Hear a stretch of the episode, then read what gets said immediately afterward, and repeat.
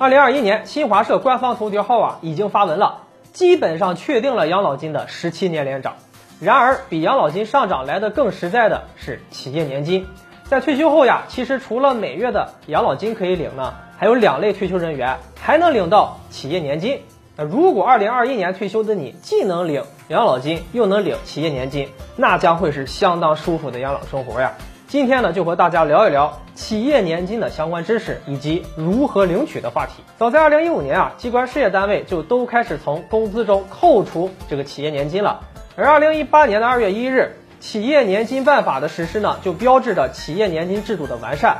首先，什么是企业年金呢？企业年金是指企业及其职工在依法参加基本养老保险的基础上，自愿建立的补充养老保险制度。呃企业年金是对国家基本养老保险的重要补充啊，是未来我国城镇职工养老保险体系的第二支柱。而这种企业年金能参加和领取的只有两类人，大家要注意了，那就是企业单位的职工和机关事业单位的工作人员。在实行现代社会保险制度的国家中呢，企业年金已经成为了一种较为普遍实行的企业补充养老金计划。又称为企业退休金计划，或者是职业养老金计划，并且成为养老保险制度的重要组成部分。那么，企业年金是如何进行缴费的呢？我们一起来看一下。企业年金所需费用呢，由单位和工作人员个人共同来承担。单位缴纳职业年金费用的比例为本单位工资总额的百分之八，呃，个人缴费比例为本人缴费工资的百分之四，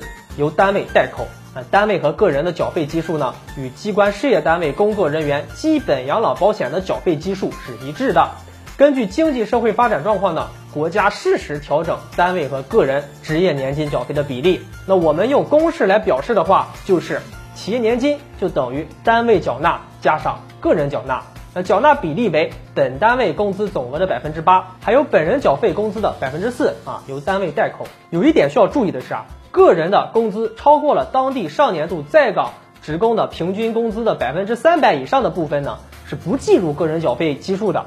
而低于当地上年度在岗职工平均工资百分之六十的，要按照当地在岗职工平均工资的百分之六十计算个人缴费工资基数。用一句话概括就是百分之三百封顶，百分之六十托底。对于公务员和参公人员呀，缴费基数呢是上一年的基本工资啊，津贴、补贴、奖金。而对于事业单位人员呢，缴费基数呢是基本工资、绩效工资和津贴补贴。即公务员呢就是基本工资加上津补贴加奖金，事业单位呢就是基本工资加绩效工资加上津补贴。那改革性的补贴、奖励性的补贴呢，暂时是不纳入缴费基数的。为了方便大家理解呢，给大家举一个例子：假如呢有一名基层的公务员呢，他的月薪是六千块钱，那他每月参加企业年金的缴费就是。六千乘以百分之四等于二百四十元，这是他个人缴费。而单位为这名基层公务员的缴费呢，是六千乘以百分之八等于四百八十元，加在一块儿呢，就是一个月呀七百二十元的企业年金缴费额。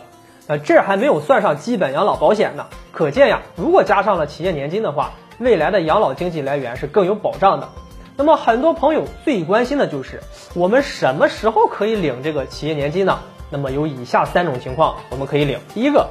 在达到国家规定的退休条件并依法办理退休手续后，由本人选择按月领取企业年金待遇的方式。第二，出国或者出境定居人员的企业年金个人账户资金呢，可以根据本人要求一次性的支付给本人。第三，工作人员在职期间死亡的，其企业年金的个人账户余额可以继承。我想啊，大部分人呢，他都是属于第一种情况的。那我们再举个例子，假如有一名六十岁的退休的公务员。啊，其对应的计发月数呢是一百三十九个月，他的企业年金滚存总额呢是三十万，那么他可以按月领取的企业年金数额呢就是三十万除以一百三十九，约等于两千一百五十八点二七元。那这还没算上他基本养老保险呢，该参保人光是企业年金的收入就是两千多元每个月呀，比很多普通人的基本养老金还多呀，而且呢可以一直领一百三十九个月呀。